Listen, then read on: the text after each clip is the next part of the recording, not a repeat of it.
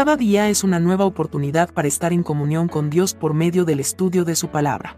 Bienvenidos a su espacio de devocional diario, Jesus is Life.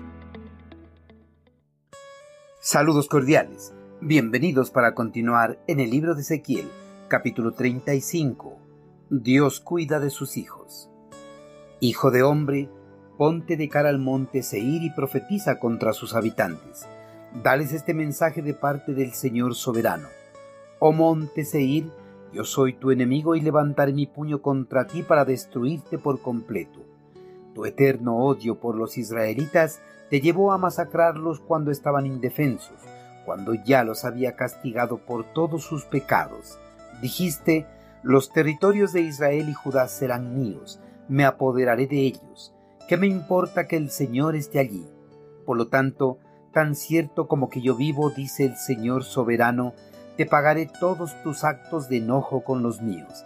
Te castigaré por todos tus actos de enojo, envidia y odio, y me daré a conocer a Israel por medio de lo que yo te haga a ti.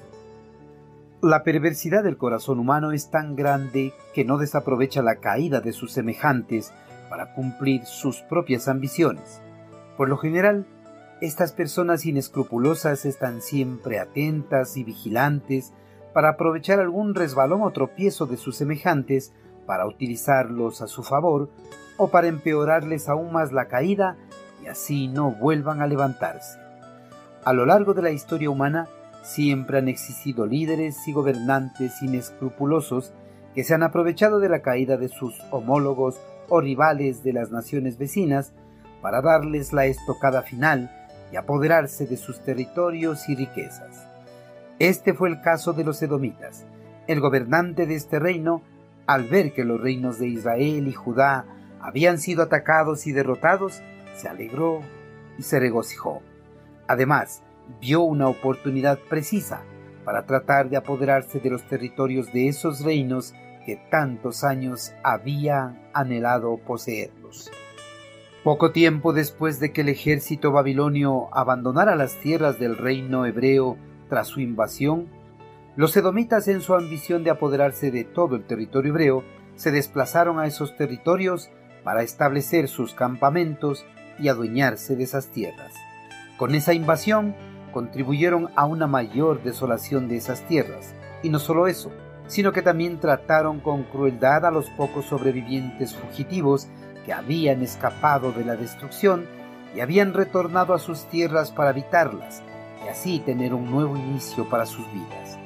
Ante la crueldad de los habitantes del monte Seir o Edom, mostrada contra el remanente de su pueblo escogido, el Señor de los ejércitos celestiales le dio una nueva revelación al profeta Ezequiel para que profetizara en contra de esta nación pagana.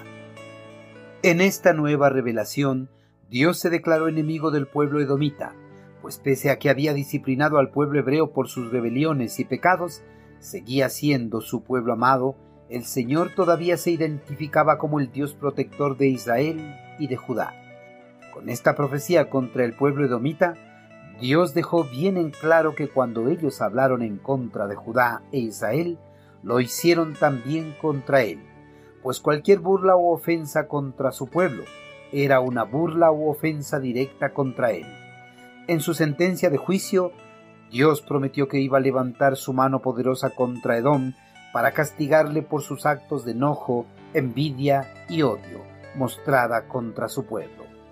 Dios estaba decidido a pagarles con la misma moneda, para que si el mundo reconociera que Él es el único Dios verdadero de todo el mundo. Queridos hermanos, Dios no se complace de las personas que tratan de aprovecharse del tropiezo o la caída de sus semejantes, y menos aún si tratan de aprovecharse de la caída de sus hijos. A todos los que obren perversamente, el Señor les juzgará con severidad, tal como lo hizo con el pueblo edomita cuando trataron de aprovecharse de la caída de la nación hebrea. Dios en su amor y fidelidad siempre protege a sus hijos, pese a que ellos estén atravesando por una disciplina por sus faltas cometidas contra Él. Hermanos, si alguno de nuestros hermanos en Cristo está atravesando por una situación difícil y complicada, no debemos tratar de aprovecharnos de ellos, y menos aún tratar de hundirles más de lo que ya están. En su lugar, debemos confortarles y ayudarles a salir airosos de esa situación, confiando en el poder de Dios para liberarles de toda aflicción y devolverles la paz. Envíenos sus sugerencias y comentarios a nuestro correo electrónico ministerio.jesusislife.net. Este programa es una producción de Jesus is